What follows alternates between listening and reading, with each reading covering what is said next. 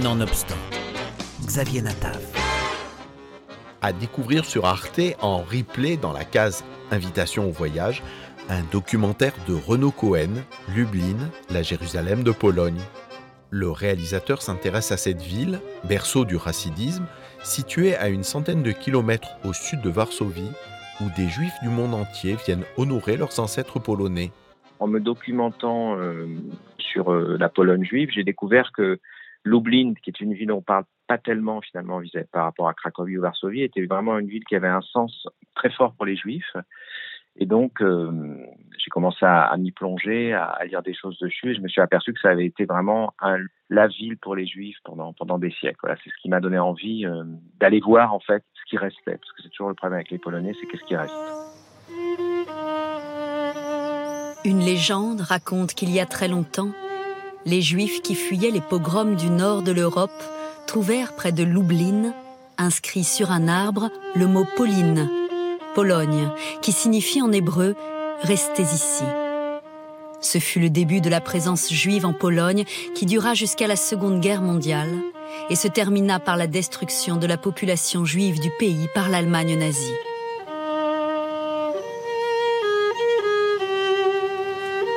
Lublin, au sud-est de la Pologne, était jusqu'en 1939 surnommée la Jérusalem du royaume de Pologne en raison de sa forte présence juive. Dès le XVe siècle, des dizaines de milliers de juifs vivaient dans la vieille ville, séparés de leurs compatriotes chrétiens. Au fil des années, ils développent une culture riche et érudite qui a bien failli disparaître à partir de 1939. C'est vraiment incroyable comme cette ville ne pouvait pas ignorer son passé, puisque c'était vraiment, euh, bah, c'est là où est né quand même euh, le racisme, c'est là où les juifs orthodoxes se sont développés. Et c'est d'ailleurs, c'est hyper intéressant parce que c'est toute la contradiction. Pour les juifs, aujourd'hui, euh, Lublin, ça reste une ville sainte, malgré ce qui s'est passé.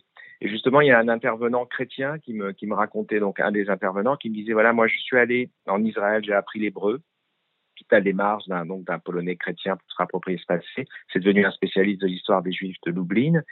Et il m'a dit un jour, le rabbin m'a invité à la synagogue et il m'a prononcé en disant, voilà, je vous présente Monsieur Machin qui est polonais.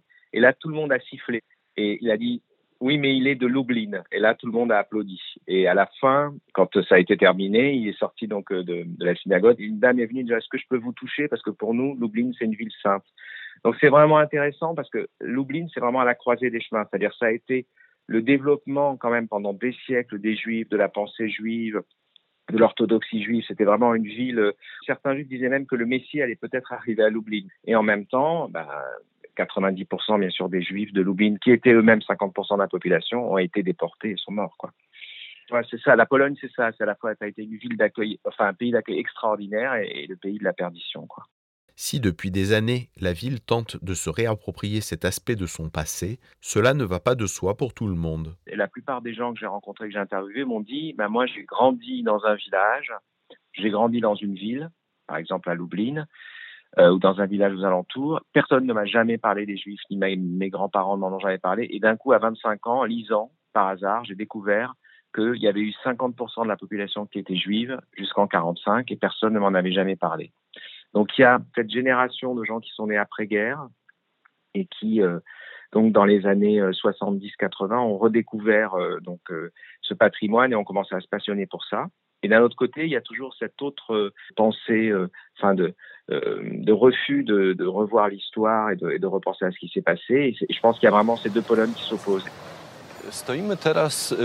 Nous nous trouvons actuellement devant la porte Grodzka, qui mène à la vieille ville et qui a constitué, pendant des siècles, une frontière entre le quartier juif et le quartier chrétien. La ville chrétienne bénéficiait d'un privilège octroyé par le roi qui empêchait les juifs de s'installer à l'intérieur des murailles de Lublin.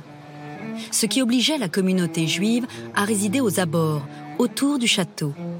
C'est là que se trouvaient aussi les commerces juifs et les synagogues, un monde juif séparé du monde chrétien. Toute l'histoire des juifs de Pologne, c'est l'histoire d'une séparation. C'est-à-dire que, euh, en fait, euh, au moment de la guerre, un tiers des Polonais juifs polonais ne parlaient pas le polonais, ils ne parlaient que le yiddish, tu vois. Donc c'est très étonnant. Donc ça veut dire que les deux communautés euh, ne se mélangeaient pas du tout. Et c'est pour ça aussi que la religion était si développée. Je pense qu'il y avait le ghetto était à la fois une façon d'éloigner les juifs, mais en même temps pour les religieux une façon de les protéger du christianisme et de, l'assimilation.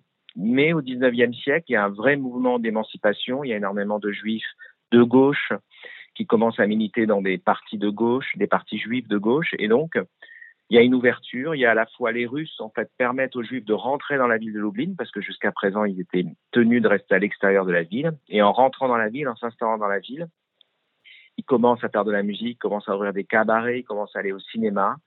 Et donc, ils sont, comme beaucoup de Juifs d'Europe à ce moment-là, dans un mouvement d'émancipation. Mais, comme me disait un des intervenants, ça reste une émancipation, de la religion, mais en même temps, il y a encore quand même très peu de mélange avec les non-juifs. C'est-à-dire que le mariage, par exemple, entre un juif et un non-juif était inimaginable à l'époque, extrêmement rare, et si, si c'est arrivé, il fallait que l'un des deux se convertisse à la religion de l'autre. Donc voilà, mais c'est quand même une émancipation, mais qui n'est pas encore un mélange. Un documentaire bien intéressant, Lublin, la Jérusalem de Pologne, un documentaire de Renaud Cohen proposé en streaming gratuit pendant quelques jours encore sur le site d'Arte à l'onglet Invitation au voyage.